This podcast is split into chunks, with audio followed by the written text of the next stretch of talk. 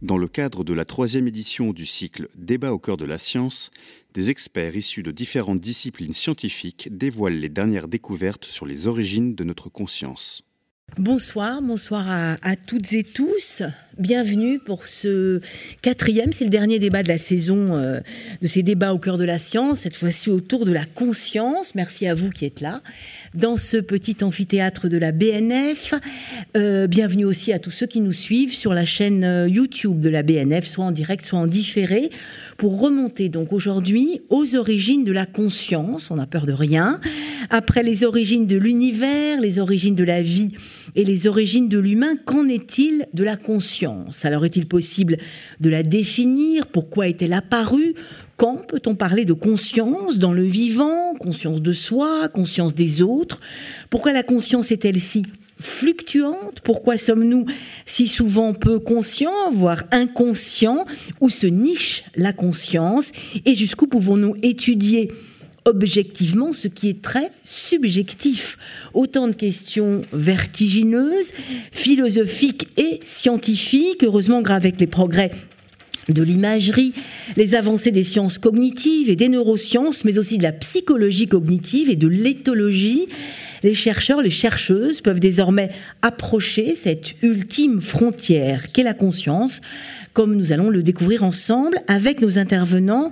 On commence peut-être par euh, une grande spécialiste de la question, la philosophe Joëlle Proust. Bonjour Joëlle. Bonjour. Vous êtes directrice de recherche émérite au CNRS, à l'Institut Jean Nicot. Euh, après, vous êtes euh, intéressée euh, à la vie de, de, l'esprit. On peut citer vos ouvrages, Comment l'esprit vient aux bêtes ou Les animaux pensent-ils. Vous vous consacrez désormais, toutes vos recherches et vos travaux, à la métacognition, c'est-à-dire à nos capacités de mémorisation, de raisonnement, au développement des capacités cognitives. Vous animez notamment le groupe de travail métacognition cognition et confiance de soi, tiens donc, au sein du Conseil scientifique de l'éducation nationale. On verra d'ailleurs que les émotions euh, jouent un rôle hein, dans la conscience. Et vous avez publié récemment aux éditions Odile Jacob Pensez vite ou pensez bien. On va essayer de faire les deux, notamment avec vous, Claire Sergent. Bonsoir. Bonsoir. Vous, vous êtes professeur de neurosciences cognitives à l'université Paris-Cité. Et ce que vous cherchez à comprendre, ce sont les, les bases neurologiques, neurobiologiques de la conscience. En gros, qu'est-ce qui se passe dans le cerveau d'un sujet quand il est conscient ou quand il est inconscient, euh, qu'est-ce qui euh, monte à la conscience, pourquoi et comment prend-on conscience de notre environnement ou pas? Vous nous montrerez d'ailleurs tout à l'heure, euh, test et image à l'appui, comment notre conscience peut nous jouer des tours. Ce sera une expérience à partager ici même. Jérôme Sacour, bonjour. Alors vous, euh, vous avez, si j'ose dire, une double casquette en psychologie et en, philosophie d'abord, hein, et en psychologie cognitive. Vous êtes directeur de recherche au CNRS, au laboratoire de sciences cognitives et psycholinguistiques. Vous avez donc une approche expérimentale de la conscience, ou plutôt du flux de conscience. Qu'est-ce qui fait qu'à chaque instant on est conscient ou pas? Et vous étudiez, vous utilisez pour vos travaux à la fois les données subjectives, donc ce qu'on vous dit, ce qu'on vous raconte, et vous comparez ce discours, ces données subjectives aux données objectives, aux examens, avec notamment les techniques d'imagerie. Vous défendez donc ces deux approches, euh, ce qui est évidemment une question centrale quand on parle de conscience, hein, finalement, comment étudier soi-même, comment comprendre la conscience si subjective en toute objectivité, c'est une question centrale. On va y revenir, mais d'abord, vous le savez, c'est la coutume, notre tradition. Nous ouvrons notre débat sur les origines de la conscience avec un texte déniché dans les trésors de la bibliothèque, euh, euh, de la bibliothèque nationale de France. Il s'agit euh, de Buffon, hein, d'un texte de, d'un texte de Buffon. Vous pouvez retrouver sur Gallica aussi un extrait du discours discours sur la nature des animaux de Buffon édité en 1877. Alors, je ne sais pas s'il faut le citer, j'ai envie de faire réagir, euh, euh, Joël Proust, à ce texte dans lequel euh, Buffon dit « Nous ne pouvons pas concevoir ce que c'est une conscience d'existence dans les animaux. Heureusement, on a beaucoup changé depuis, heureusement, ça a avancé. On reconnaît aujourd'hui, Joël Proust, et heureusement, une conscience même euh, à d'autres que les humains, et aux animaux en particulier. Ah oui, tout à fait. Là, euh, sur ce plan-là, euh, on, ne peut pas imaginer rupture plus profonde avec le grand Buffon, hein, qui évidemment a fait un travail sur l'évolution des, êtres vivants qui est tout à fait remarquable. Mais sur la conscience, il se plante absolument, comme d'ailleurs forcément tous les scientifiques de l'époque qui n'avaient pas les données nécessaires pour établir ce que nous pouvons aujourd'hui commencer à établir. C'est-à-dire que les animaux, pour la plupart, d'après euh, un certain nombre de travaux dont je vais parler tout à l'heure, la plupart des animaux sont conscients, même ceux qui nous paraissent très loin de pouvoir être conscients. Eh bien, euh, nos intuitions là-dessus sont en défaut lorsque, évidemment, on adopte des critères de ce qui est conscient. Peut-être qu'il faudrait commencer par rappeler une distinction fondamentale. Qu'est-ce que c'est que la conscience? Déjà, c'est très compliqué à définir, mais, mais, mais on ne parle pas d'une conscience. Bien sûr, il y a on va en parler tout à l'heure, c'est un sujet très mais on, détaillé. mais il y a cette, cet aspect, ce qu'on appelle la mm. conscience phénoménale, qu'est-ce que ça veut dire ce grand mot? C'est simplement l'impression euh, qualitative que l'on a lorsqu'on perçoit consciemment ou lorsque l'on évalue euh, la valeur de quelque chose, on a un sentiment. Hein, euh, cette émotion est également consciente. Elle peut être inconsciente, mais quand elle est consciente, c'est une émotion d'évaluation. Et, ces capacités conscientes, elles ont un feeling, elles, ont un sentiment associé à elles. C'est une expérience subjective que l'on fait lorsqu'on est conscient. Donc cet aspect phénoménal les psychologues, on l'entend euh, dédaigner de s'en occuper parce qu'ils étaient préoccupés, parce que euh, le philosophe Ned Block a appelé la conscience d'accès, c'est-à-dire la manière dont on va traiter l'information lorsqu'elle est consciente, ce qu'on en fait, ce que ça nous aide à décider. Et donc cette notion de conscience d'accès s'intéressait plutôt aux relations entre un stimulus conscient et puis les décisions, sans regarder l'aspect phénoménal. De la conscience, qui n'est pas du tout, pour reprendre toujours dans les trésors de la BNF, cette lithographie de Dillon Redon, l'œil comme un ballon se dirige vers l'infini et à conscience du monde. Ça n'est évidemment pas ça la conscience. Je vais quand même vous demander à chacun votre définition de la conscience ou des consciences que vous étudiez. Euh, Jérôme, peut-être ou votre, votre, définition, parce que vous, vous êtes euh, voilà, entre la philosophie et la psychologie. aussi entre Joël et, Claire. Exactement. Euh, euh, moi, je, je partirais d'abord de. Enfin, un peu, je ne répondrai pas à votre question de manière délibérée, parce que je pense que le problème principal qu'on a avec la conscience, c'est un problème que c'est un concept foncièrement polysémique.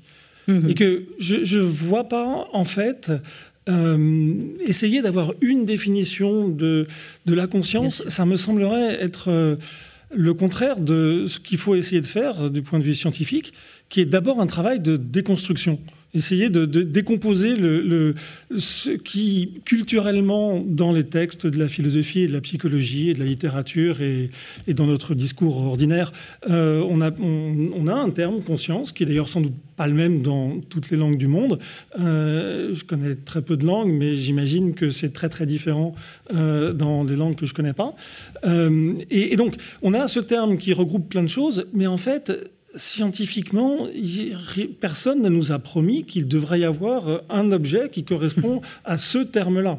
Euh, il y a plein de cas en histoire des sciences où euh, on s'est rendu compte qu'un concept qui paraissait unique et unitaire a été en fait à totalement déconstruire et que euh, on, avait une science ensuite de la thermodynamique qui ne correspond pas du tout au, concept de chaleur et de froid qu'on avait naturellement dans le, langage courant. Et donc, je pense qu'avec la conscience, on en est encore là. On n'en est pas. Euh, et donc, je, j'aurais pas envie de fournir une réponse euh, globale en disant la conscience, c'est ça. parce qu'en fait, on en est tout simplement à essayer de comprendre quels vont être les, les, les, éléments importants dans, ce, dans ce, concept. Donc, il y a la conscience phénoménale, il y a la conscience d'accès, c'est deux choses qu'on a déjà bien clarifiées, euh, un peu clarifiées, mais il y a sans doute d'autres, d'autres dimensions. et il n'y a pas forcément de, de raison qu'on ait une théorisation unifiée de toutes ces dimensions du concept de conscience. il y a des aspects très culturels et linguistiques, en particulier où je pense que la, science cognitive contemporaine n'est pas forcément encore bien armée pour les, aborder. Et, donc, voilà, donc je n'aurais pas une définition unique, ça me semblerait à la fois présomptueux et, en fait, euh, disons, euh, dangereux de, trop s'y accrocher. Claire Sergent, alors justement, pas de définition de la conscience, en même temps, c'est quand même ce que vous étudiez. Euh, oui, tout à fait. Bah, je rejoins tout à fait ce, que, ce que dit Jérôme sur le fait que, bah, de manière générale, en science, on va attraper un, un terme que, du langage humain mhm. qu'on utilise pour décrire le monde euh, euh, approximativement, mais tellement essentiel. On se repose sur ce mot-là. Et puis en science, effectivement, on va euh, l'analyser, le, déconstruire.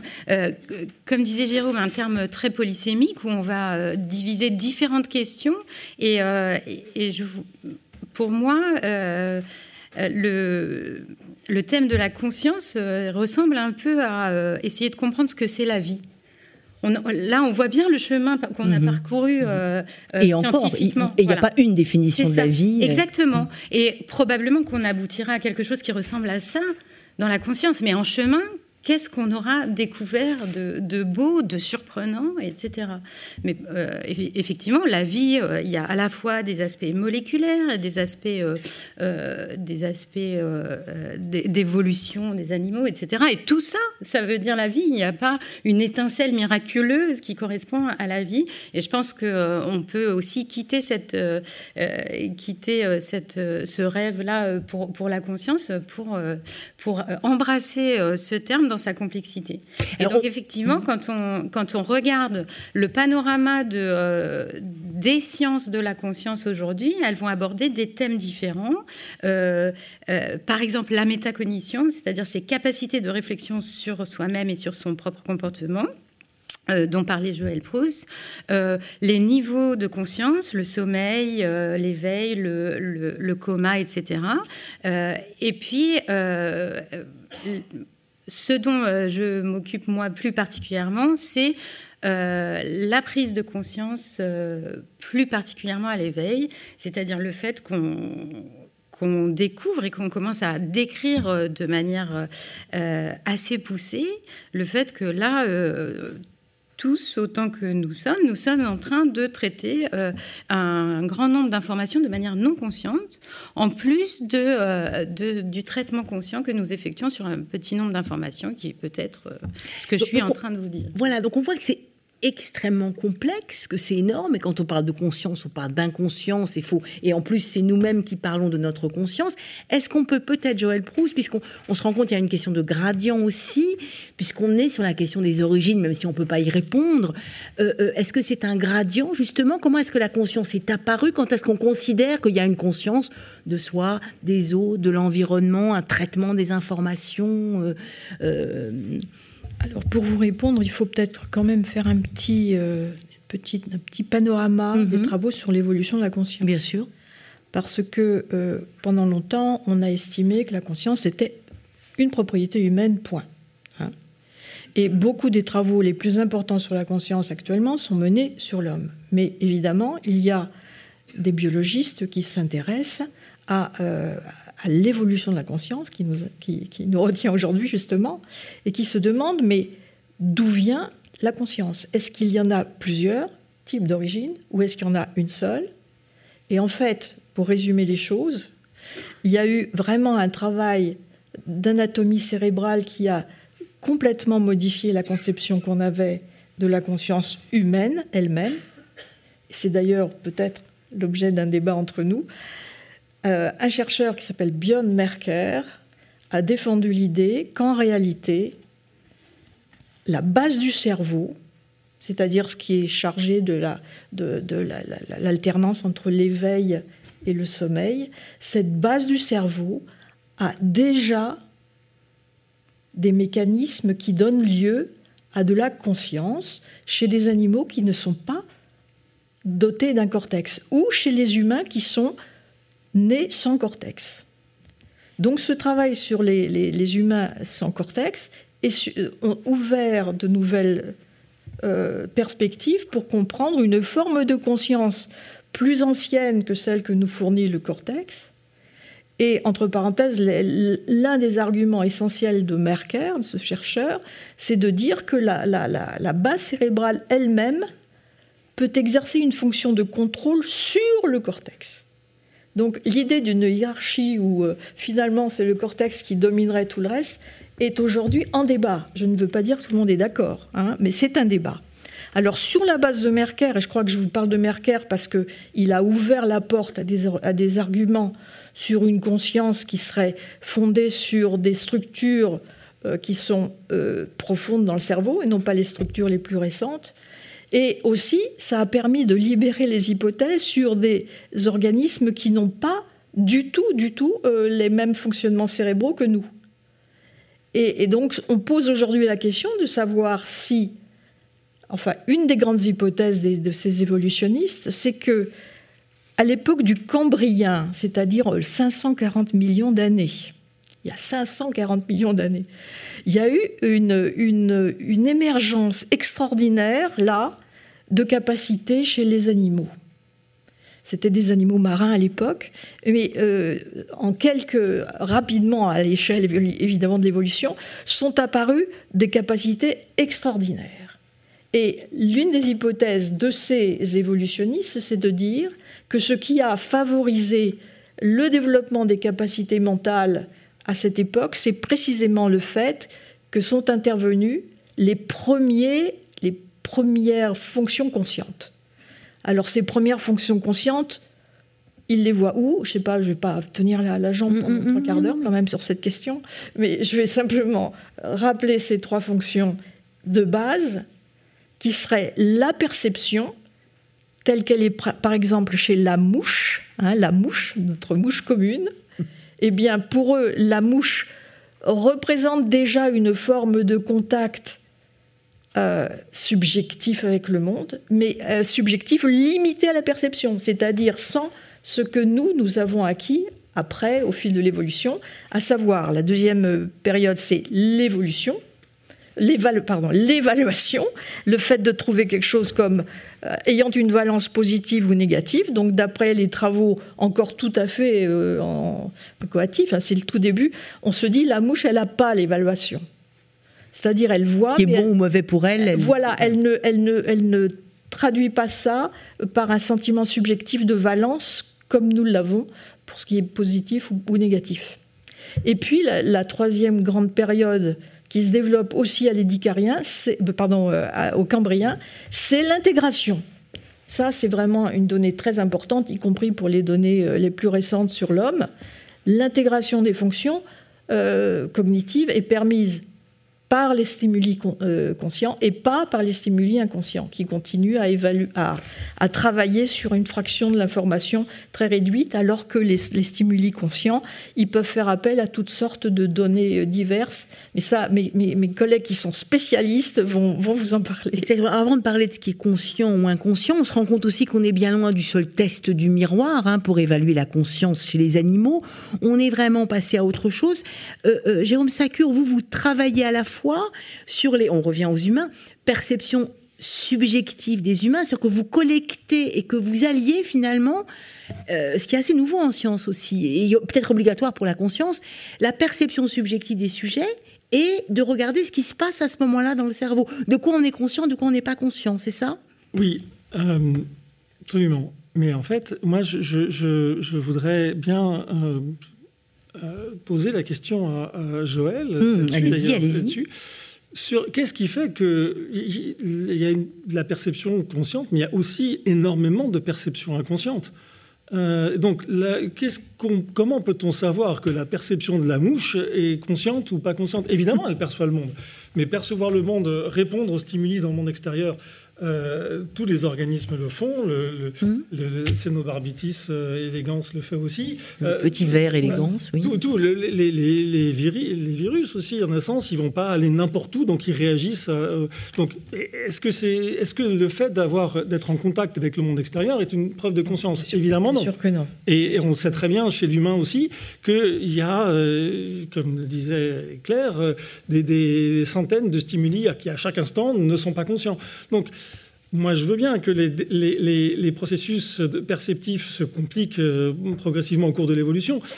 La question de savoir, est-ce qu'il y a un moment où on peut dire aux, les dicariens, aux précambriens, que la perception devient une perception consciente par rapport à une autre perception qui n'est pas consciente?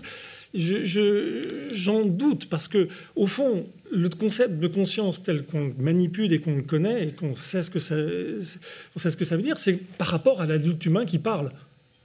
C'est-à-dire que si on peut dire qu'il y a de la perception consciente par rapport à de la perception inconsciente, c'est parce que nous avons des adultes humains euh, qui parlent avec lesquels on se rend compte qu'on peut leur présenter parfois des stimuli et qui disent euh, Ah oui, oui, je l'ai vu. Et d'autres fois, ils disent Ah non, j'avais rien vu. Et pourtant, on peut leur dire Ah oui, mais là, tu as bien réagi. En fait, tu as répondu, tu as l'impression d'avoir répondu au hasard, mais en fait, tu as répondu exactement au stimulus qu'on t'avait montré. Donc, en un sens, tu l'as perçu. Il y a eu de la perception inconsciente. Et ça, on peut le démontrer de manière euh, très, très précise en laboratoire. Et, c'est parce que ces adultes humains peuvent nous dire Ah oui, mais dans certains cas, je le vois, dans d'autres cas, je ne le vois pas, qu'on peut dire que notre concept de conscience, il prend, il prend racine dans cette distinction qui est éminemment subjective. Et donc, euh, chez l'animal, euh, comme la mouche, est-ce que, que la mouche perçoive, alors là c'est évident, mais qu'elle perçoive consciemment ou pas, je ne sais même pas si la question, je saurais la poser. Alors, Joël, là, il va falloir répondre. Hein. Bien sûr. Oui, d'ailleurs, ce n'est pas mon travail. Hein. Je, ne fais que refléter, enfin exprimer ce que j'ai lu dans, dans, ces travaux sur l'évolution de la conscience. Les chercheurs se sont intéressés à une comparaison entre les nématodes et les mouches. Les vers nématodes. Les vers, hein, les vers, les nématodes. Parce que le nématode, qui est aussi un bilatérien, parce que c'est très important, cette structure bilatérienne semble être la précondition pour qu'apparaisse la conscience.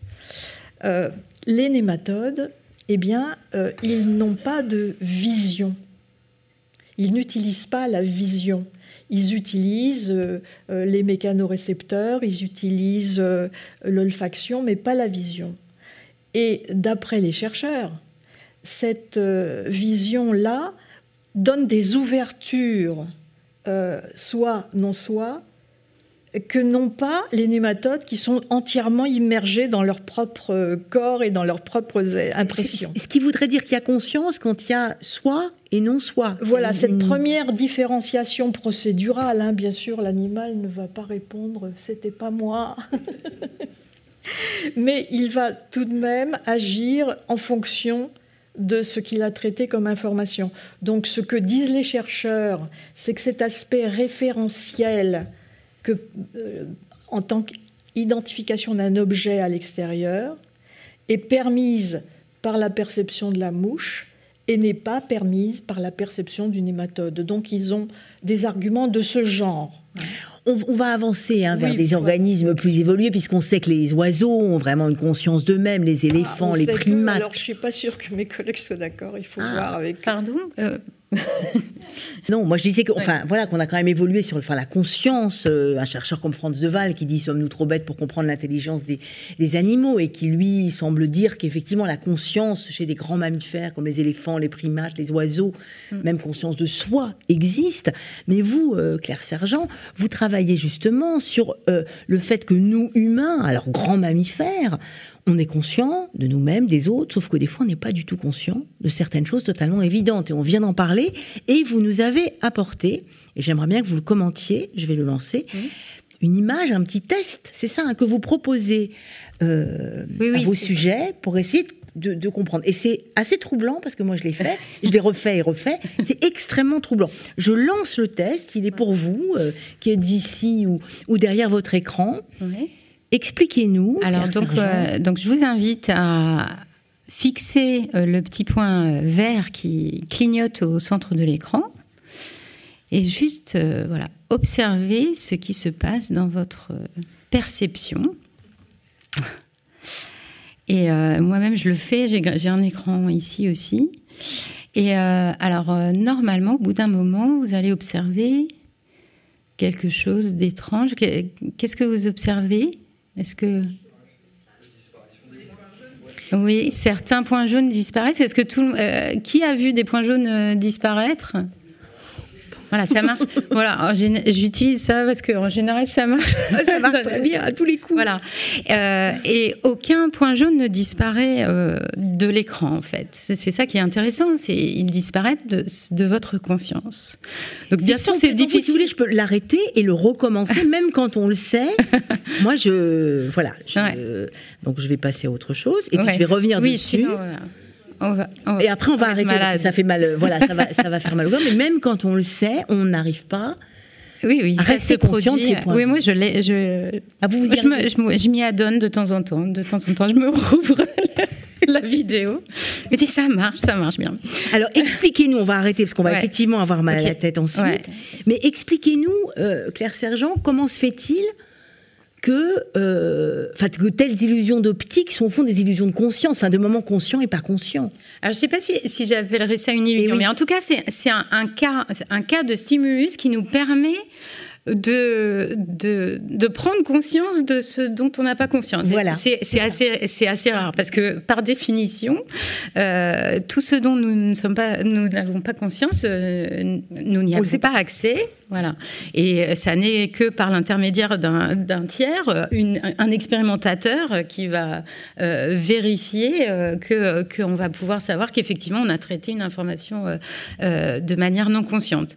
Donc ça, ce, type de, stimuli nous permet de prendre conscience de notre non-conscience. Mais il y a tout un tas d'autres types de protocoles qu'on va pouvoir utiliser, et c'est vraiment le un, paradigme fondamental qu'évoquait déjà euh, Jérôme Sacure, euh, dans lequel la même stimulation va pouvoir euh, être perçue de manière consciente par le stimulus et on va récolter son rapport subjectif, on va, on va en quelque sorte le le prendre au sérieux, le noter comme une des données de l'expérience. Euh, euh, le mot euh, pour ce genre de procédure, c'est l'hétérophénoménologie, ce qui est, ce qui est un, gros mot pour dire en fait le, le fait d'utiliser des données subjectives, mais comme d'une manière objective, comme une des données de ah, l'expérience. comme une des données. Et ça a été vraiment une clé dans euh, l'avancée des, sciences euh, euh, sur la conscience, je pense. Jérôme Sacure, je veux bien vous faire réagir là-dessus parce que évidemment que c'est très étonnant en science et pour un sujet comme la conscience où on est dedans et dehors, d'allier en fait finalement de ne pas prendre que des données subjectives, bien sûr, mais d'allier à l'objectivité des données subjectives. On est bien obligé quand on étudie la conscience. En fait, c'était crucial pour que la psychologie devienne scientifique euh, le fait qu'elle arrête d'être simplement basée sur l'introspection des mhm. psychologues. C'est-à-dire que quand on a voulu faire de la psychologie expérimentale scientifique à la fin du 19e siècle, euh, l'idée c'était que le sujet de la psychologie c'était nécessairement la conscience.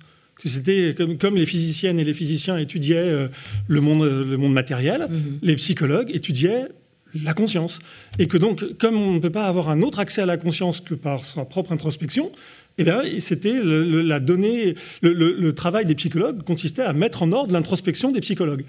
Et évidemment, c'est impossible de faire de la science avec ça, parce que c'est pas de l'hétérophénoménologie, c'est de la de de la de l'autophénoménologie, c'est simplement de raconter sa propre introspection, et ça donne pas des données publiques vérifiables, et on peut on peut pas débattre. Si quelqu'un dit ah non, je ne suis pas d'accord.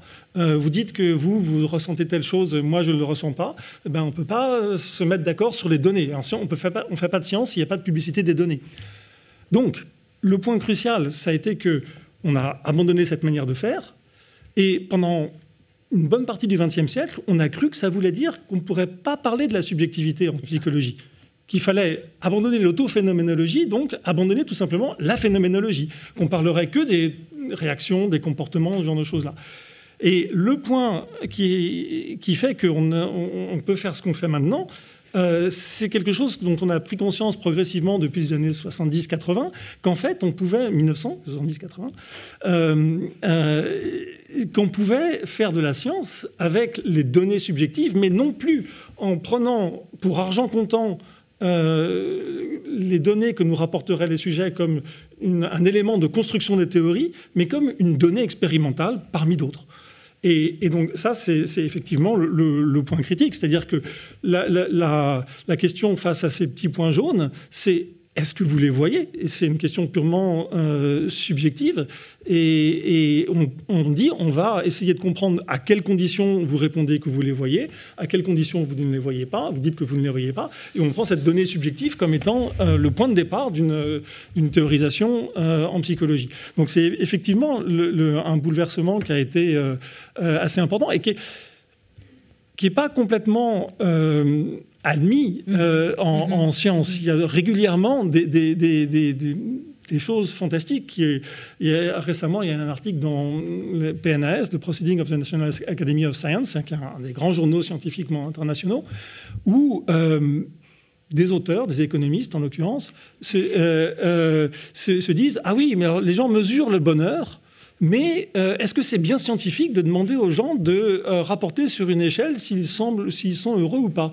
Et ils font toute une, toute une et c'est assez fascinant pour nous autres qui mm. travaillons sur la conscience de voir que certains considèrent que le simple fait d'avoir des rapports subjectifs euh, va est, contradictoire avec la démarche euh, expérimentale ou scientifique, alors que ça ne l'est pas. Ce qui est, ce qui est important, c'est de savoir qu'est-ce qu'on en fait de ces données.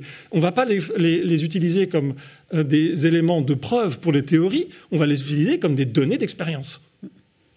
Et c'est à la fois extrêmement simple, mais on ne peut pas faire de théorie de la conscience si on n'a pas ça.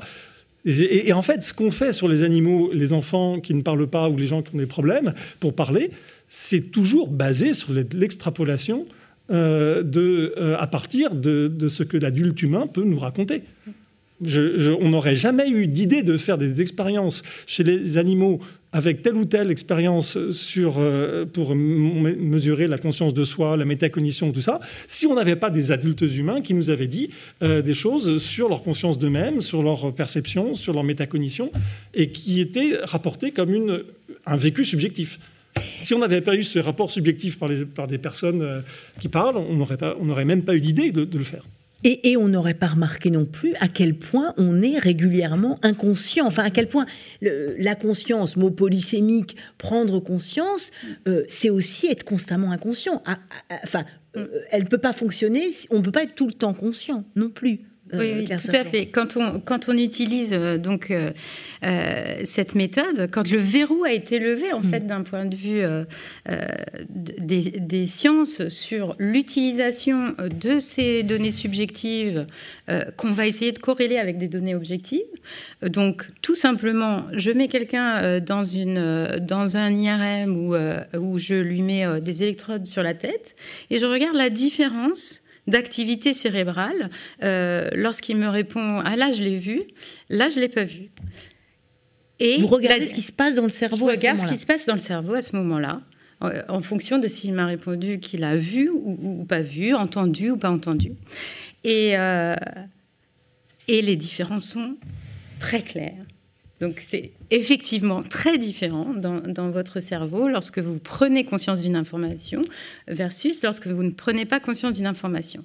Et deuxième constat, quand la personne nous affirme qu'elle n'a pas vu le stimulus, alors des fois, effectivement, notre protocole l'a tellement détruit qu'on euh, n'arrive pas à en retrouver la trace dans le cerveau. Mais il y a certains types de protocoles et qu'on est en train d'affiner, dans lesquels, euh, notamment lorsque on n'a pas vu euh, à cause d'un phénomène d'inattention, eh bien, on voit que le stimulus peut avoir un trajet dans notre cerveau qui est tout à fait, tout à fait profond.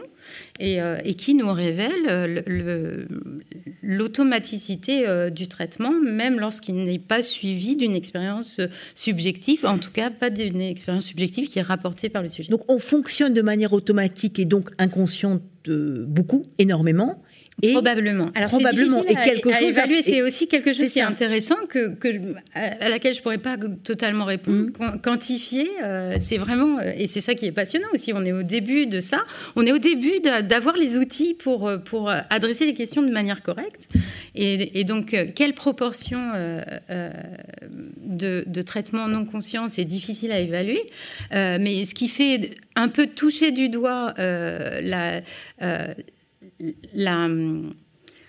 le caractère très vaste de ce traitement automatique, c'est euh, par exemple des phénomènes qu'on va appeler vision aveugle. Alors, euh, le, chez, chez des, certains patients qui ont une cécité corticale, c'est-à-dire qu'ils deviennent aveugles non pas pour un problème euh, de, d'œil ou de rétine, mais parce que le cortex visuel ne traite a, plus, a, été altéré donc euh, le cortex visuel euh, primaire. Donc ces personnes vont vous, vous dire qu'elles sont aveugles, elles vont, elles vont avoir une plainte euh, subjective, et effectivement, il y a plein de choses qu'elles n'arrivent pas à faire, mais chez certaines de ces personnes qui, sont parfois aveugles sur l'ensemble de leur champ visuel, les chercheurs se sont aperçus de manière incidente, hein, comme ça, et puis ensuite ils l'ont testé, ils se sont aperçus que chez certaines de ces personnes, elles étaient complètement capables de traiter l'information visuelle, euh, malgré tout, euh, pour naviguer dans leur environnement. Donc sans savoir qu'elles voyaient, au fond. Elles voyaient sans, savoir qu'elles voyaient. En, disant, voilà, mm. c'est comme si vous aviez euh, un, aveugle qui vous dit non, je vois rien du tout, vous lui retirez sa canne blanche et vous lui dites maintenant traverse la rue. Voilà. Et, chez certaines de ces personnes, on, on observe ça lorsqu'on les force euh, à, à, faire la tâche. Bien sûr, dans des environnements euh, sécurisés, sécurisés contrôlés. Euh, et, et, et, ce, qui, ce qui nous révèle, c'est des expériences qui ont été répliquées chez les singes aussi, chez les, chez, dans lesquelles on a euh, vu que des lésions euh, très, euh, très fortes du, cortex visuel primaire, eh bien, le singe continuait à, à, se balader dans son environnement parce qu'il y a d'autres d'autres connexions que celles qui vont au cortex visuel primaire qui traitent l'information visuelle dans le cerveau. Elles ne donnent pas lieu à un sentiment subjectif de voir, mais ce sont elles qu'on utilise de manière tout à fait courante pour, pour naviguer. Et donc là, je suis là en train de faire des gestes pendant, pendant, que je parle et je, je, sais que c'est un système automatique qui les, qui les produit. Donc au fond, on peut être euh, confiant sans être conscient, mais aussi, il y a quelque chose de très important que vous avez soulevé là-dedans, qui est sous-jacent. Et, là-dessus, je voudrais vous interroger, Joël. C'est aussi que quand on parle de la conscience, de ces questions de conscience, et, qui mettent en jeu énormément de choses, c'est aussi lié aux émotions. Vous avez parlé de ressentir, hein et c'est quand même très très important. Et ça, c'est aussi quelque chose qu'on découvre. Alors, je trouve que c'est pas mal que, que, je parle après, euh, Claire, sur ce sujet, parce que si on prend au sérieux la perception, la vision non consciente versus la vision consciente, on peut se poser la question pour la douleur. Est-ce que la douleur peut être non consciente? Et en fait, le concept de nociception, mm-hmm. c'est le concept qui a été utilisé pendant euh, euh, plusieurs décennies pour caractériser la souffrance animale. L'idée étant que les animaux ont mal, mais ils ne le savent pas.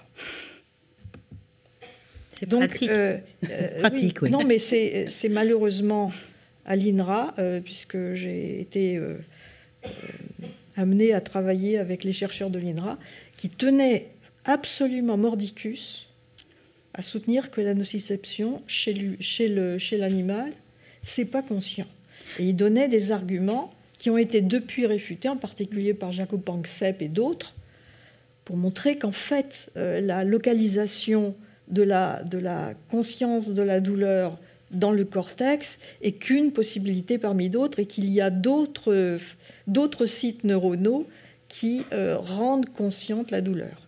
Et, c'est un sujet de société. C'est-à-dire aussi, Joël, c'est-à-dire aussi que la conscience, c'est pas dans un endroit du cerveau, que ce soit chez les humains ou chez d'autres animaux, c'est partagé, distribué, et, ça se distribue de manière différente. Là, là, il y a plein d'hypothèses qui, mhm. sont en lutte. Hein. Il y a certaines hypothèses. Qui toutes réfutent l'idée d'un seul, site. D'un seul site, oui. Mais euh, penser que les animaux, parce qu'ils n'ont pas le même cortex que nous, parce qu'il y a quand même des animaux qui ont aussi des cortex, mais pas mhm. les mêmes que nous. Euh, est-ce que le fait que leur cortex soit moins développé, leur néocortex soit moins développé, est-ce que ça veut dire qu'ils ne vont pas souffrir de façon qualitative, c'est-à-dire ressentir la douleur? Et là, alors euh, je vous signale qu'il y a un travail considérable qui est fait sur l'évolution de la conscience pour regarder quels sont les animaux qui font quelque chose lorsqu'ils ont été blessés, qui, se, qui essayent de se soigner. Hein. Et on trouve des choses remarquables. Par mm. exemple, les crevettes. les crevettes se soignent. Alors que les mouches, pour revenir à elles, elles se soignent pas. C'est ça, hein, quand même. Hein. Les, mouches, elles n'ont pas cette évaluation euh, qualitative de la douleur au point de se soigner. Du moins, peut-être ont-elles aussi des raisons, des raisons entre guillemets évolutionnaires de ne pas le faire, parce que leur durée de vie n'est pas est insignifiante par rapport à la crevette. Et quand on a pas mal de vie devant soi, on a envie quand même de se réparer. Quoi. Et, donc, ça, veut dire que l'évolution a poussé, euh, enfin, les, a favorisé l'émergence de conscience dans ces, dans ces espèces-là. Mais c'est tout de même fascinant de voir qu'on peut, on peut repérer les comportements d'auto... Euh, euh, je sais pas comment. Soins ou d'auto-réparation. Oui, hmm. en français. Euh, on, le, on, le, voit chez certaines espèces et pas du tout chez d'autres. Il y a même une espèce dans laquelle les, les petits dévorent leur maman ça fait partie de leur, de leur, développement, de dévorer les intestins de leur maman pour pouvoir ensuite se lancer dans le monde. Donc en fait, on voit que la notion de douleur est quelque chose qui est lié à, aux fonctions, euh, à la sélection évidemment. Hein, ça vient pas là par hasard. Il faut qu'elle ait une fonction dans la survie. Et, des et, on voit aussi que euh, euh, pour observer la conscience et notre conscience elle-même, je ne sais pas si c'est lié quand on est conscient ou pas conscient, elle est aussi très liée à nos émotions c'est quand même quelque chose qui est assez nouveau, ça aussi, de, de enfin qu'on le considère comme cela. Donc c'est absolument pas éthéré, c'est vraiment intégré dans un corps euh, et c'est lié aux émotions. Et vous, l'étudiez aussi comme ça. Tout à fait. Et chez les enfants, par exemple, Joël aussi. Euh, bah, les émotions, euh, parce les, oublie, on oublie toujours de voir que les émotions, ça, ça, touche des domaines extrêmement variés. Là, on vient de parler de la douleur, il y a une valence positive, négative. Mais nos émotions intellectuelles, par exemple, le sentiment de savoir, le sentiment d'ignorer, le sentiment de confusion, le sentiment au contraire de bien comprendre, tout ça, ce sont aussi des émotions. Elles ont bien entendu un appui sur du traitement cognitif, mais aujourd'hui, on ne distingue pas le cognitif de l'émotionnel comme on le faisait encore il y a 20 ans. Ça. On voit bien que le cognitif ne peut fonctionner que sur la base d'évaluation constante du fait qu'on est bien, on est bien dans son, dans son plan de compréhension, dans, dans son plan d'exploration. et pour ça, il faut des émotions tout, tout du long. À propos de la conscience, il y a aussi des travaux qui ont énormément fait avancer les choses par rapport à des patients justement totalement inconscients, euh, dans le coma notamment, où, il est très important de pouvoir euh, euh, mesurer en fait le niveau de conscience, savoir si la personne est consciente ou pas. Là aussi, on a beaucoup avancé. Tout ce qui est état modifié de conscience, vous parlez du euh, sommeil, l'éveil, euh, voilà, il y, a toutes ces questions-là. Il y a tout un gradient dans la conscience. Mais là aussi, alors je ne sais pas si c'est Jérôme ou, ou, vous qui allez, y répondre, mais on a aussi beaucoup avancé euh, sur ces questions-là. En tout cas, on pose d'autres questions, de nouvelles questions. Oui, tout à fait. Déjà, on, découvre de nouvelles classes de, d'état. Euh, et de conscience d'état de conscience ou d'inconscient enfin de... Mm. Euh, alors on, a beaucoup avancé mais là j'ai envie de dire euh, mais vraiment pas assez ah mais oui donc moi je m'intéresse notamment à, un certain type de patients euh, qui est surprenant, qui, euh, qui est euh, les patients les patients non communicants et donc avec différentes catégories, patients végétatifs, patients minimalement conscients. Ce sont des patients qui, après une phase de coma suite à un trauma crânien ou, ou un un, AVC, euh, vont sortir du coma, c'est-à-dire ils vont montrer les signes d'éveil, donc euh, les signes euh, habituels qu'on lit à l'éveil, c'est-à-dire l'ouverture spontanée des yeux, et un, un, un, électroencéphalogramme, donc l'enregistrement de l'activité spontanée du cerveau, qui, n'a, qui, qui, a, qui a plutôt des caractéristiques d'éveil plutôt que euh, des caractéristiques de coma. C'est-à-dire. Donc de conscience, enfin oui, alors d'éveil, justement. Ah. Je dirais pas forcément de conscience. C'est là où, une dissociation surprenante pour nous oui. Euh, a l'air de se faire jour. C'est-à-dire que certains de ces patients, malgré euh, ces signes d'éveil, ne montrent pas tous les, tous les autres signes qu'on va associer à la, à la conscience. Et euh, notamment, on n'arrive pas à établir de communication ou, euh, stable avec euh, ces patients, etc. Et donc, c'est là que la recherche fondamentale rencontre une question pratique qui, rend son, questionnement plus aigu. Une qu'on a un test de conscience comme on pourrait avoir un test de grossesse La réponse est non. mais par contre, on a une panoplie de de, tests, euh, d'éléments qui vont nous permettre d'avancer sur ce chemin, euh, euh, d'essayer de, comprendre si la personne prend conscience d'une information. Et donc, tout ce qu'on va pouvoir découvrir chez le sujet sain lorsqu'on va faire le contraste conscient-non conscient, on va l'utiliser comme un, comme un repère pour voir si on voit la même chose dans l'activité cérébrale des patients, pour essayer d'inférer, sans qu'ils nous rapportent quoi que ce soit, d'inférer si ce qui se passe dans leur tête correspond à quelque chose de prise de conscience de l'environnement. Jérôme Sacure, je vous entends là-dessus aussi, euh, d'autant que, euh, les questions sont immenses par rapport à la conscience, ça avance, mais en même temps, ça reste quand même une frontière, même si aujourd'hui, avec ces méthodes à la fois subjectives et objectives, on avance, enfin, on peut, vous pouvez travailler dessus. Qu'est-ce que vous cherchez à découvrir et qu'est-ce qui est vraiment pour le moment inatteignable? Euh, vous n'êtes même pas obligé de répondre à la question. C'est pour toi la question. Si je savais ce qui était inatteignable, j'y serais. Euh, c'est pas faux. Euh, non, je, crois que pour développer un peu à partir de ce qu'a mm. dit Claire, je crois que c'est vraiment. en fait, on a besoin d'énormément de d'imagination expérimentale parce que il y a un nombre de fois assez considérable où on est totalement toute personne sensée. Euh, actuellement, peut-être que si j'étais il y a 50 ans, j'aurais dit que les animaux ne se ressentaient pas la douleur et je me serais senti très sensé. Mais euh, actuellement, ça me semble insensé de, dire une chose pareille. Euh, maintenant, toute personne sensée a certaines certitudes, que les, par exemple les, les bébés euh, ont des formes de conscience euh, bien développées, très très, très jeunes. Donc on, sait tout, ce, genre de choses-là. Mais après, réussir à le démontrer hmm. expérimentalement et montrer quelles sont les, caractéristiques euh, de ces différentes formes de conscience chez les bébés, chez les patients, chez les animaux, c'est extrêmement difficile. Et donc, par exemple, là, je travaille avec une, collègue qui euh, essaye de montrer que les chimpanzés et les orang-outans ont conscience d'apprendre, qu'ils savent les règles qu'ils ont apprises. Et en fait, c'est en un certain sens, quand on regarde ces animaux euh, euh, travailler en laboratoire, on dit bah oui, c'est clair, c'est évident de, voir qu'il il, a compris quel type de règles on lui demande de faire. Mais réussir à le démontrer expérimentalement, c'est d'une complexité euh, redoutable parce que ces animaux-là, par ailleurs, n'ont pas le même contrat euh, expérimentale que nous avons avec les adultes humains. Et donc, en fait, ils trouvent tous les moyens possibles pour faire l'expérience, gagner les, grains de raisin, les grains de raisin secs, de manière, en, faisant tous les, raccourcis qui n'étaient pas prévus par l'expérimentatrice, et, et, donc on n'arrive pas à montrer en fait ce qui est évident.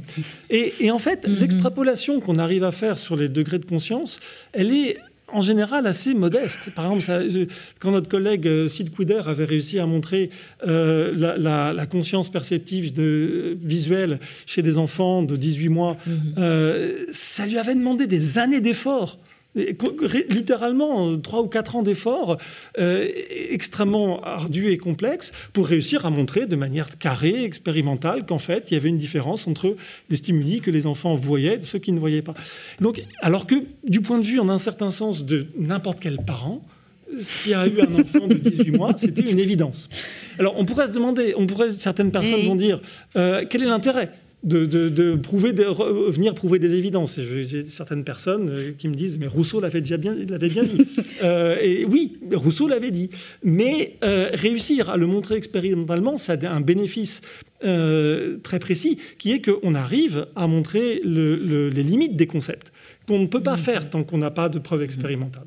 Et puis parfois, il y, a des, dans les cas où on arrive à avoir des tests, comme, ce que Claire euh, souhaiterait avoir euh, avec les patients euh, qui ont des troubles de la conscience, ça serait concrètement, ou avec les, les, animaux aussi, pour les questions de traitement humain ou pas humain des animaux, ça serait évidemment pratiquement très très important. Mais c'est en fait, il faut à chaque fois se dire que le travail expérimental est extrêmement lent et, difficile par rapport à ce qu'on voudrait réussir à montrer.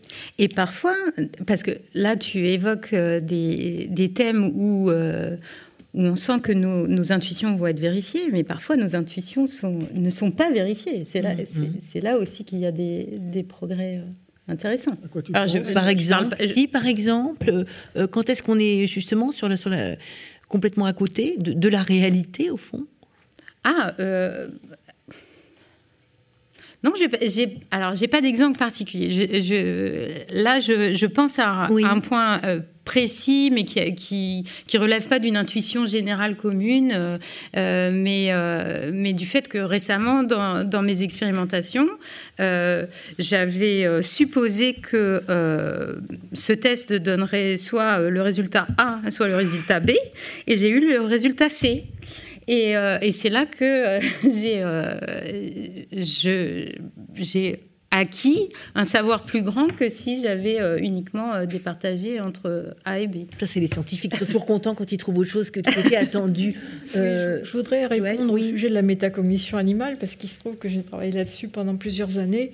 je ne sais pas quel est le test auquel tu parlais quand il s'agissait d'un test de, concernant la conscience d'avoir appris. C'est bien ça? Oui, c'est les.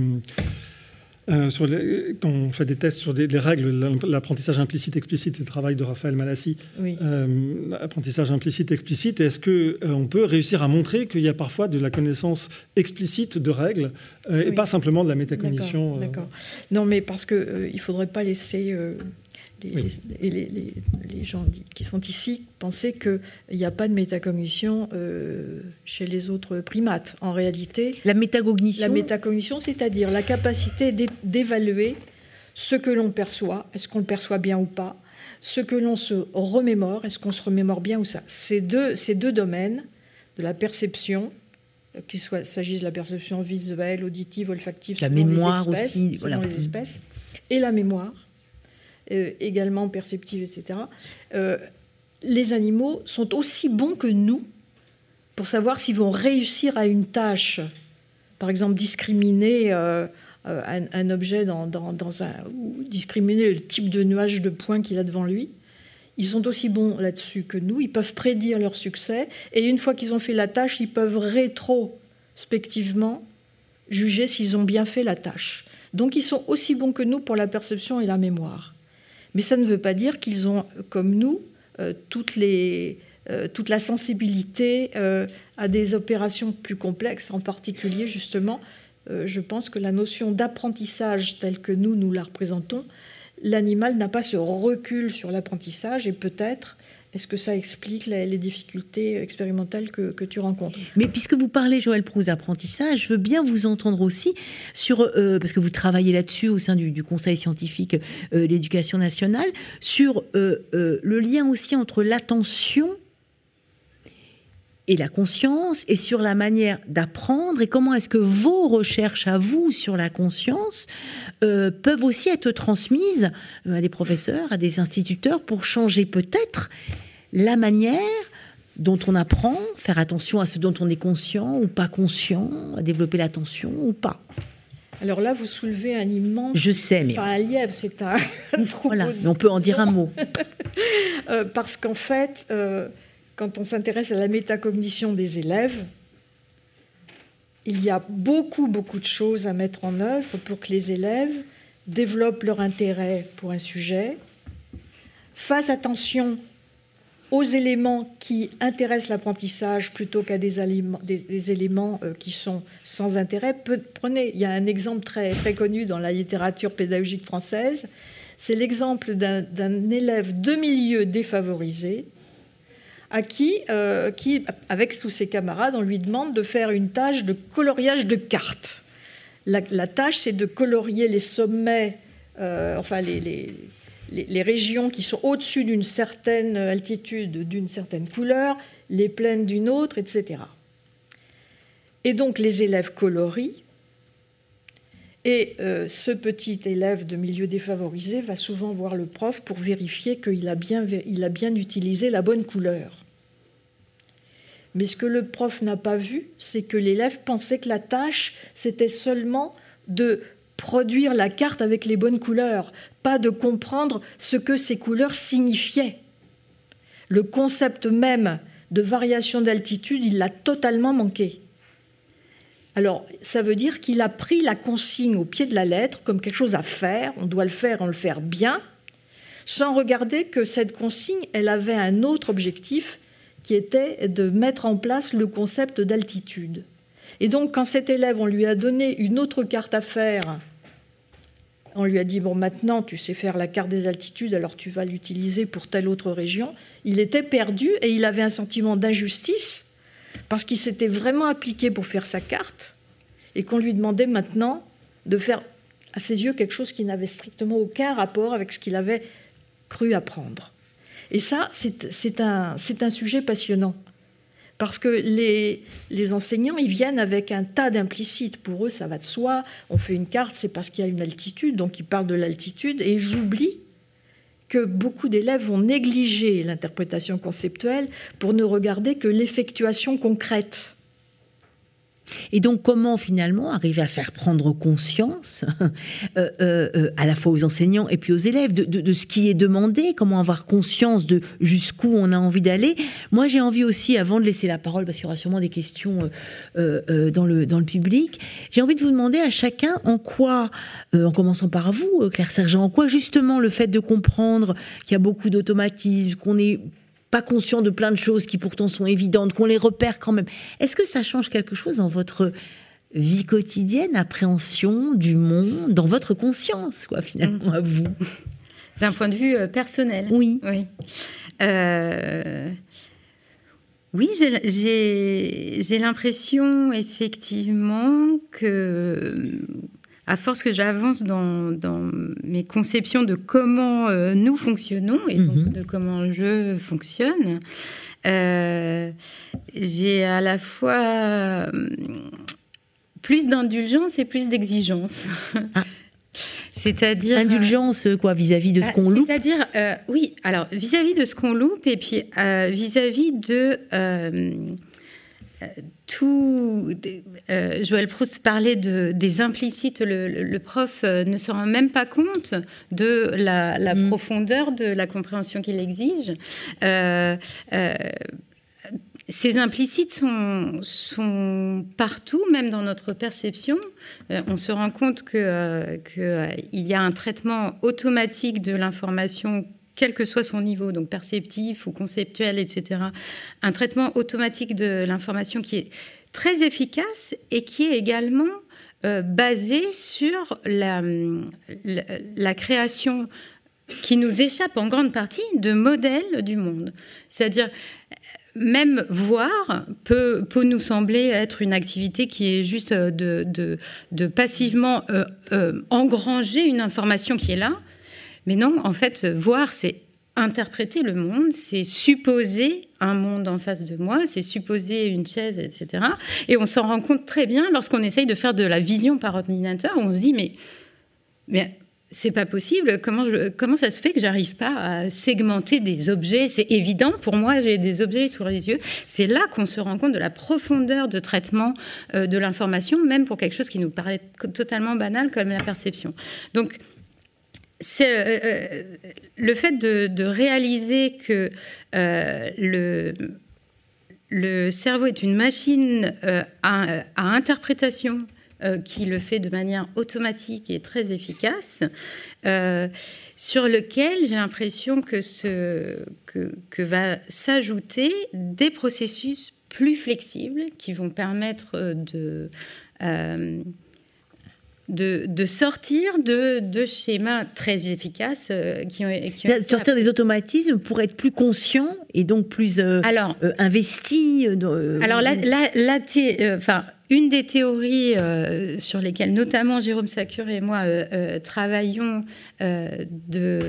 sur les mécanismes de prise de conscience d'une information, hein, c'est pas une théorie de la conscience en général, mais forcément elle est connectée conceptuellement avec plein d'autres aspects de la conscience.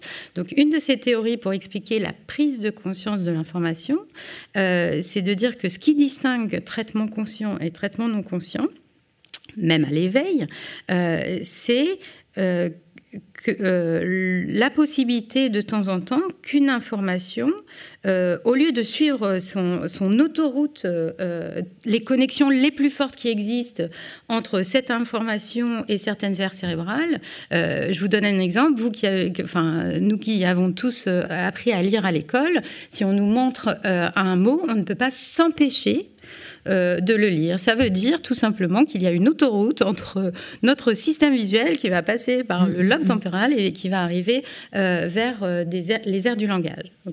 Donc cette autoroute-là, elle existe, elle est très, très utile mais il y a un système qui va aussi permettre de temps en temps d'envoyer l'information à d'autres processeurs.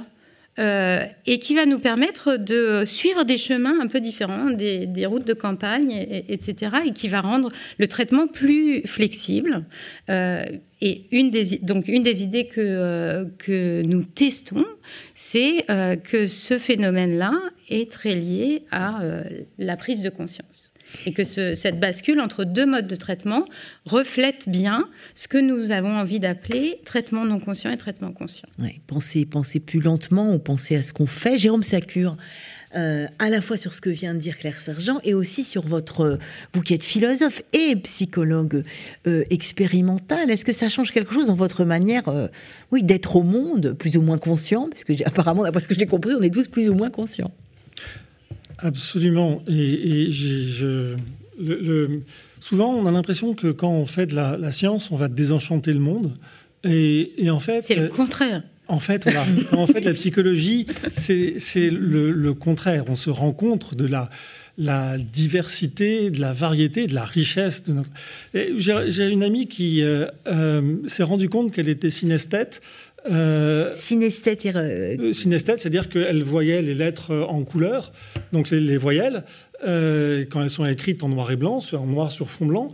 il y a certaines personnes, les synesthètes graphèmes couleurs, qui voient des couleurs, donc comme dans le poème de Rimbaud. Voilà.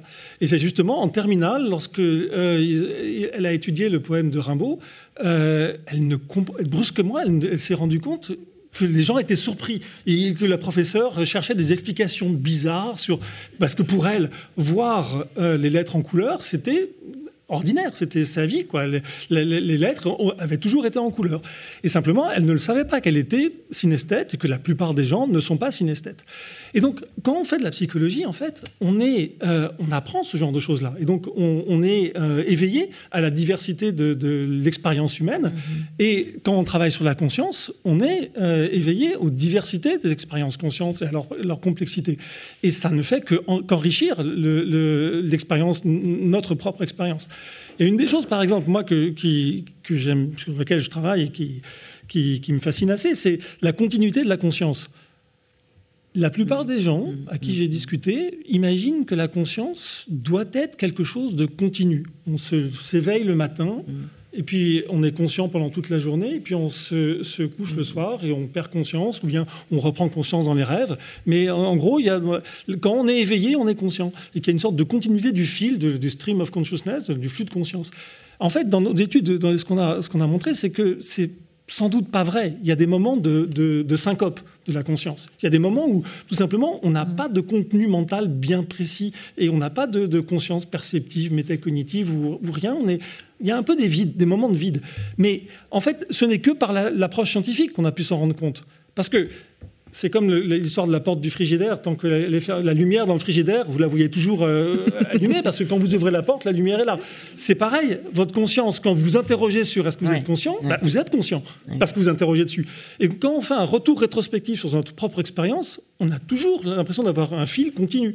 Mais ce qu'on a fait tout bêtement dans nos expériences, consistant à interrompre les gens de manière aléatoire mm. et à leur demander qu'est-ce que vous avez en tête là maintenant, à cet instant précis, c'est à ce moment-là qu'il y a des moments où ils disent Ah ben en fait, il n'y avait rien.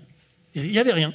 Et, donc, en fait, on ne peut pas voir le blanc, la syncope, on ne peut pas la voir en dehors du cadre expérimental. Et en fait, c'est quelque chose qui revient régulièrement dans nos expériences, le fait qu'il y a des moments de blanc. Et quand on est, euh, il y a beaucoup de gens qui ne sont pas d'accord avec moi, qui continuent à dire non, non, c'est une illusion, c'est pas vrai, il n'y a pas de blanc, c'est continu. Par définition, la conscience doit être continue. Mais en fait, moi, j'en suis maintenant vraiment convaincu qu'il y a des moments de blanc en fait, ça enrichit ma propre expérience. Mmh. On je me rends compte que bah oui, c'est assez naturel qu'il y ait des moments où, en fait, j'ai pas de, contenu et que ça reprend ensuite et que c'est ça, la vie, la vie mentale, c'est cette alternance entre contenu riche et, absence, voire euh, disparition. Et ça ne peut apparaître que dans une élaboration à partir d'une expérience où, un tiers, en fait, nous, nous, fait prendre conscience de la, complexité et de la diversité de notre expérience. Donc oui, c'est évident que c'est tout le contraire du désenchantement. Je suis bien d'accord. Joël Proust, votre euh, est-ce que ça vous change? Est-ce que ça vous a changé? Ça fait de nombreuses années que vous travaillez sur la conscience des animaux, sur la voilà. Est-ce que, est-ce que euh, euh, évidemment, comme comme comme Jérôme Sacre vient de le dire, il y a, un côté, enfin, d'enchantement merveilleux, de, très intéressant de découvrir oui, alors bien sûr, tous les chercheurs sont des, fous de recherche. On adore faire ce qu'on fait parce que c'est un, métier où on n'arrête pas de, se régaler. Mais je voudrais dire quand même que peut-être le plus marquant pour moi, comme je pense beaucoup de chercheurs, c'est de comprendre ce que c'est que l'émotion. Parce qu'avant avant de l'étudier théoriquement, chacun a une vie émotionnelle, avec des, des moments très difficiles, bien sûr, avec des moments heureux.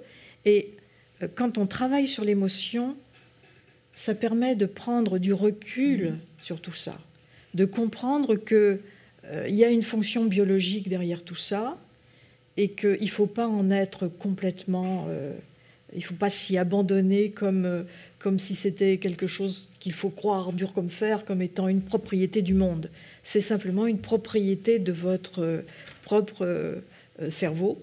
Et, je crois qu'il faut vraiment là-dessus, enfin ça ouvre des perspectives formidables pour se calmer un peu, pour prendre les choses autrement et, euh, et puis euh, surtout ne pas, ne pas euh, adhérer à des conceptions de soi-même qui sont extrême, extrêmement nocives finalement et qui vont passer elles aussi. Il y a la diversité hein, aussi dont on a parlé. Peut-être que tout ça suscite des questions, consciemment, inconsciemment. Oui, je, vois au, premier rang. Euh, je ne sais pas qui a le micro. Ah, il, arrive, il arrive le micro.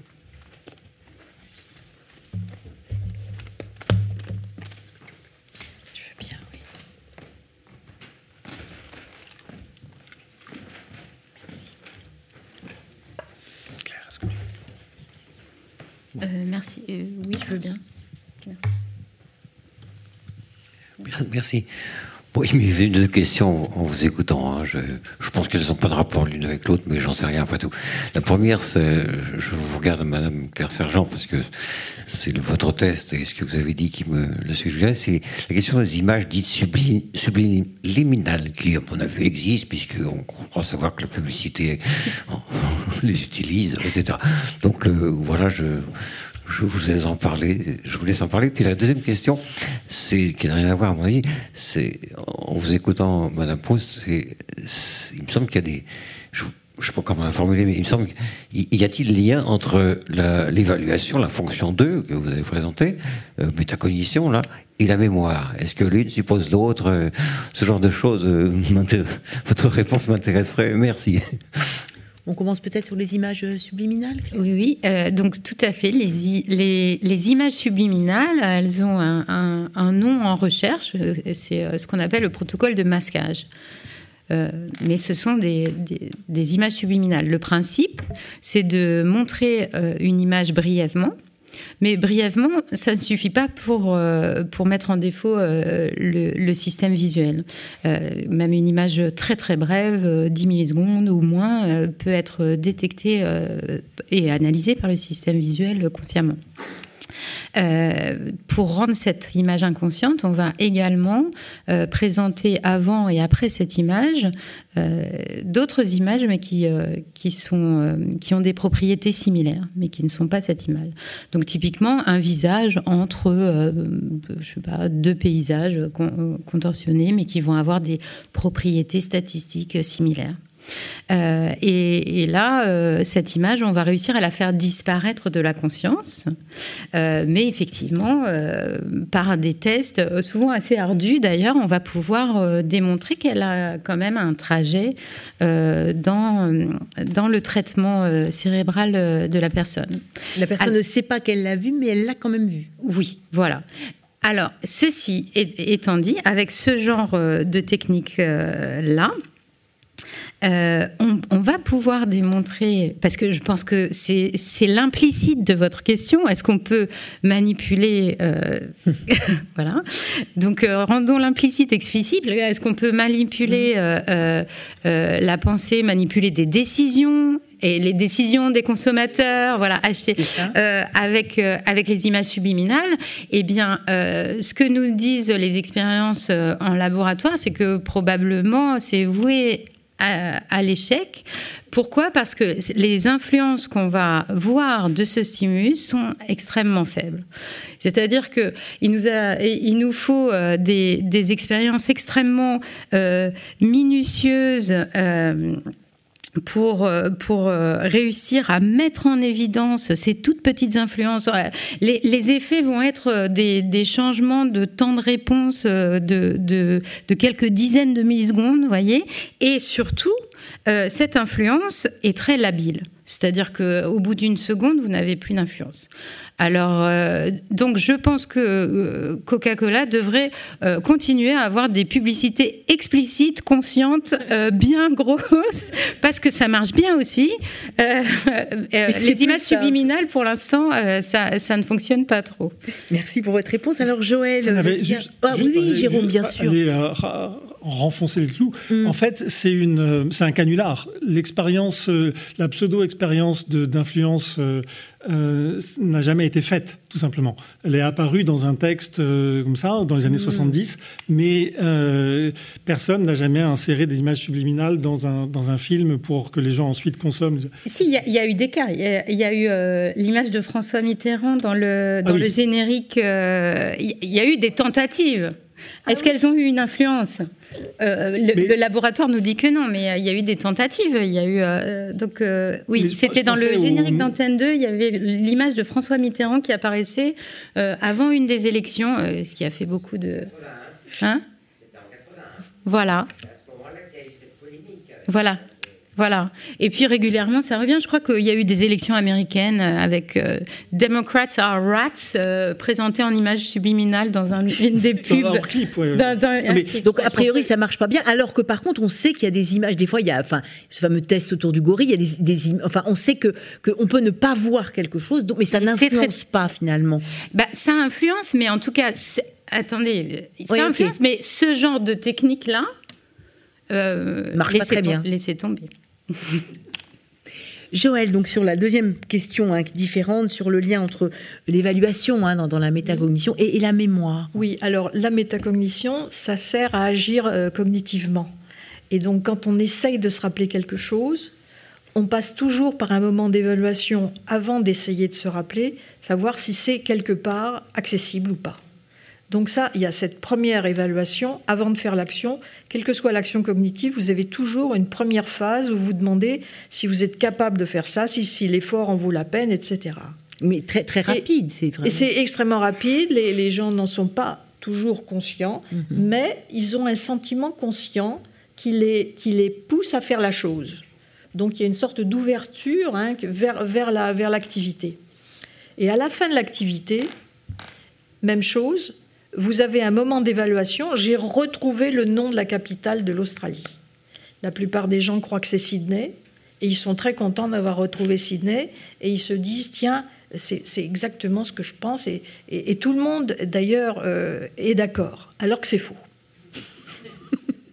Et donc cette évaluation qui est fondée sur ce qu'on appelle la consistance et vient du fait que pendant que vous réfléchissez à la capitale, vous avez plusieurs hypothèses qui arrivent vers vous.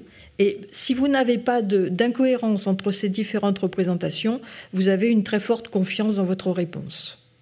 Donc vous voyez, c'est quelque chose qui n'est pas forcément euh, fiable. mais ce qui est intéressant, c'est que euh, les gens qui pensent euh, dans, une communauté plus ou moins homogène, hein, eh bien, qui pensent que la capitale de, l'Australie, c'est Sydney, ils le croient dur comme fer, et ils le croient sans savoir que les autres le croient aussi. Donc ça, c'est un phénomène qu'on appelle la consensualité, qui euh, est, très intéressante et qui est actuellement étudiée euh, par un de mes collègues qui s'appelle Acher Coriat. Et, le lien, oui, je, voudrais ajouter euh, l'évaluation en cours de remémoration. Hein. Il y a, dans la remémoration, vous pouvez avoir des fausses pistes. Vous avez un sentiment d'erreur. Donc là aussi, il y a une évaluation qui se fait euh, et qui donne euh, souvent lieu à un sentiment conscient d'aller dans une mauvaise direction. Voilà. Pour la on, on, est au fond moins conscient et plus conscient qu'on ne le croit. Enfin, c'est un peu étrange et paradoxal ce que je dis, mais j'ai l'impression en vous écoutant qu'il y a plein de choses dont on n'a pas conscience, on est souvent dans des états. Et en même temps, on s'en sert, même si on n'est pas, pas, conscient, on peut s'en servir, on peut le mobiliser. C'est tout à fait ça. Le, sentiment d'erreur, c'est d'ailleurs euh, très étudié, le sentiment d'erreur peut rester totalement inconscient et vous conduire à faire la correction sans avoir remarqué même que vous aviez corrigé quelque chose. Mais le sentiment d'erreur peut également devenir conscient lorsqu'il dépasse une certaine intensité ou une certaine pertinence pour la tâche. Et à ce moment-là, vous corrigez en toute connaissance de cause. J'ai envie de vous poser une question euh, terrible, énorme, ridicule. À quoi ça sert la conscience? Il y a un auteur euh, en, évolution de la conscience qui dit euh, que la conscience, ça sert à nous faire aimer la vie. Ah, bah c'est pas rien. Jérôme, je suis sûre que vous avez une, je sais pas, une piste à nous donner. Comme, comme je, mon, point de vue, il est que la conscience, c'est pas un concept unitaire. Je pense qu'il faut, si on subdivise les différents, eh les, différents concepts qui, le, en fait, pour moi, la conscience, c'est un patchwork de compétences euh, qui se trouvent réunies chez l'humain avec le langage et qui donnent des choses assez extraordinaires. Euh, mais qui peuvent être présents chez énormément de ces différents éléments sont présents chez d'autres espèces, etc. Mais et donc Chacun de ces, chacune de ces briques euh, va avoir des rôles différents. Sur la métacognition, il y a un aspect de contrôle, évidemment, euh, que pouvoir corriger une erreur passée, euh, c'est essentiel dans la survie d'un n'importe quel animal. prendre conscience de l'incertitude et du, risque qu'on prend dans une décision, et donc cette capacité à réfléchir sur soi-même, bah, c'est aussi essentiel pour la survie. L'aspect émotionnel, c'est essentiel effectivement pour la motivation. C'est-à-dire que l'émotion, c'est quelque chose de moteur. Si euh, on n'a pas d'émotion, euh, d'émotions un peu positives, eh ben on arrête. Et, donc, euh, l'accompagnement émotionnel constant qu'on peut avoir dans, la, vie mentale, il est essentiel pour la motivation. Mmh. Donc, chaque, c'est des éléments différents. Donc, on va, je ne sais pas si on veut trouver une. Comme je ne crois pas au fait qu'il y ait une conscience, je ne peux pas répondre à une question à quoi ça sert? Mais chacun de ces différents éléments a des, des des bonnes raisons évolutionnistes, évolutionnaires d'être ah, présent. Très bien, si je retiens bien cette idée du patchwork et j'ai donné la parole, j'ai l'impression que même dans le cerveau, c'est patchwork aussi clair. Oui, pour, pour rebondir, mais c'est ce que tu viens de dire, euh, Jérôme, euh, pour euh, rebondir sur tes propos, là, quand on va poser la question de à quoi ça sert euh, pour un phénomène biologique à un scientifique, on va, on va évoquer euh, le, la, sélection naturelle et, l'évolution. Probablement, que, en tout cas, pour des phénomènes qui sont qui semblent préservés, partagés, euh, ce sont probablement des phénomènes qui ont été sélectionnés parce qu'ils ont eu une pertinence pour l'individu. Euh, et donc, euh, et donc euh, à, quoi, ça sert? Je, reviens aussi sur ce que dit Jérôme en rajoutant peut-être que, enfin, c'est mon sentiment actuellement que euh, c'est un patchwork qui, qui, a des circulations intéressantes. C'est-à-dire que mhm. je pense que le, euh, le genre de phénomène de, de, de, petites briques euh, de base, ce phénomène de prise de conscience, le fait qu'on puisse dépasser les, les, trajectoires automatiques d'information, est peut-être un phénomène qui lui-même a permis euh, le développement d'un détachement plus grand par rapport aux phénomènes qui se produisent dans l'environnement, qui lui-même permet l'émergence euh, d'un soi, c'est-à-dire le développement d'un sentiment euh, de soi associé avec l'évolution de, de, systèmes évaluatifs, comme, comme évoqué, évoqué Joël. Donc, euh, un, patchwork avec euh, des, circulations, il y ce ne sont pas quand même des concepts totalement non reliés sauf, sauf peut-être certains concepts qu'on va pouvoir euh, totalement détacher du reste, mais j'y vois en tout cas une connexion entre ce petit phénomène de prise de conscience instantanée et le développement de, de, conséquences un peu plus, plus évoluées jusqu'à ce qu'on ce qu'on observe chez l'humain qui est en association. Alors, est-ce que la, conscience a été nécessaire à l'émergence du langage? Une question euh, trop énorme pour euh, l'heure tardive, mais, euh, mais, en tout cas, chez l'humain, l'apparition du langage a, propulsé ses capacités dans une nouvelle dimension de communication notamment. Merci en tout cas de, nous secouer comme ça, hein, dans toutes nos certitudes. Et euh, bah, merci à tous les trois. Je rappelle euh, aussi, euh, Joël, votre ouvrage, Joël Proust, Pensez vite ou pensez bien. On n'a pas eu le temps trop d'aborder tout ça, mais c'est tellement énorme. En tout cas, merci de nous avoir éclairés tous les trois. Merci Claire Sergent. Merci, euh, euh, euh, Jérôme Sacure. Et puisque science sans conscience n'est que ruine de l'âme, n'est-ce pas? Je vous remercie tous et toutes pour votre présence et pour votre présence tout au long de notre cycle sur les origines. grand merci à l'équipe scientifique et technique de la BNF et rendez-vous donc l'an prochain. Alors ce sera pas tout de suite, hein, à partir de janvier, voire février 2024 pour une nouvelle saison de débat au cœur de la science que nous avons commencé à concocter et qui parlera d'exploration scientifique, donc euh, sur Terre, dans les endroits les plus extrêmes, sous la mer, dans les fonds océaniques, avec des formes de vie insensées, et puis dans notre système solaire, la Lune, le Soleil, Lune glacée de Saturne, voire plus loin avec les exoplanètes, jusque dans l'univers. Donc vous voyez, on nous prépare quelque chose de bien. Merci à tous. Merci.